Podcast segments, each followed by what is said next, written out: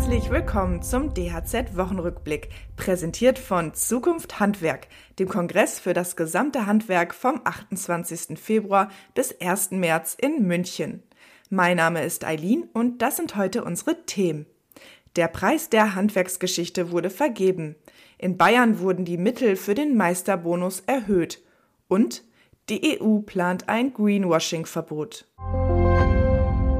Im Handwerk steckt eine Menge Geschichte. Leider ist die aber nicht immer sichtbar.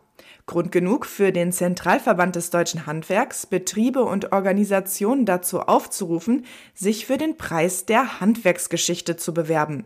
Bis Mitte August letzten Jahres konnten die ihre Chroniken, Dokumentation und Ausstellungen einreichen. Nun wurden vier Projekte ausgezeichnet, darunter etwa ein Buch, das die Geschichte der Bäckerinnung in Aschaffenburg in der NS-Zeit aufarbeitet. Den Anstoß dazu gab Bäckermeister Georg Hench aus Meinerschaff. Die Geschichte seiner Bäckerei reicht bis ins Jahr 1887 zurück. Eines Tages bekam der Bäcker ein Dokument aus den 1930er Jahren zu Gesicht, das sein Interesse weckte.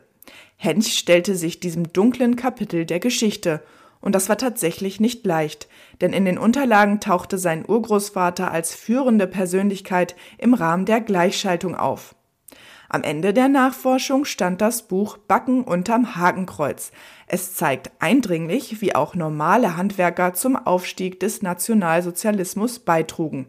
Wenn du mehr über die Spurensuche des Bäckermeisters erfahren möchtest, empfehle ich dir unseren Artikel zu lesen. Darin erfährst du auch mehr über die anderen Preisträger.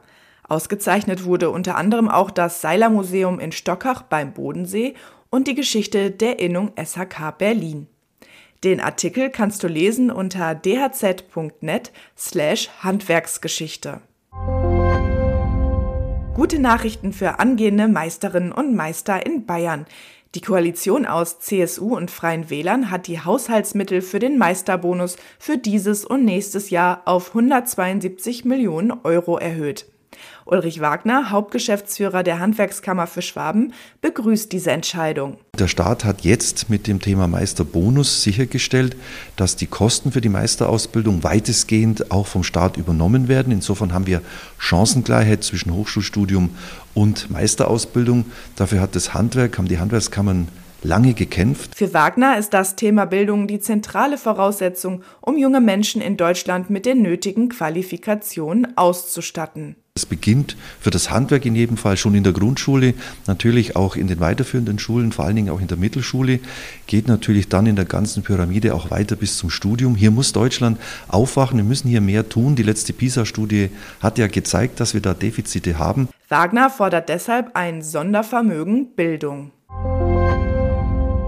Klimaneutral, umweltschonend und nachhaltig. Viele große Konzerne werben mit diesen Begriffen für ihre Produkte.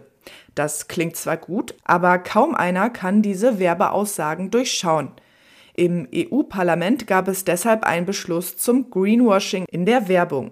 Neue Vorschriften sollen dafür sorgen, dass allgemeine Umweltaussagen verboten werden, sofern diese nicht nachgewiesen werden können.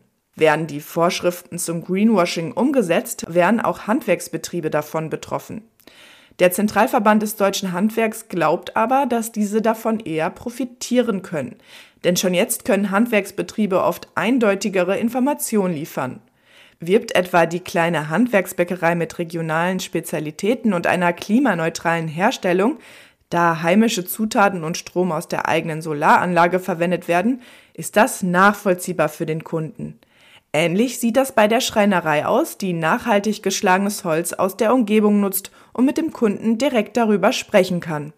Der Handwerksverband fordert allerdings, den Aufwand für kleine Betriebe auch weiterhin klein zu halten, wenn es um eigene Produkte geht oder wenn über die Produkte anderer informiert wird. Zwar müssen die Mitgliedstaaten im Rat noch den neuen Greenwashing-Regelungen zustimmen, das gilt aber als Formsache. Danach haben die EU-Staaten zwei Jahre Zeit, die Neuerungen in nationales Recht umzusetzen. Sollten in diesem Bereich neue Regelungen auf dich zukommen, informieren wir dich selbstverständlich. Bis dahin wünsche ich dir alles Gute. Bis bald.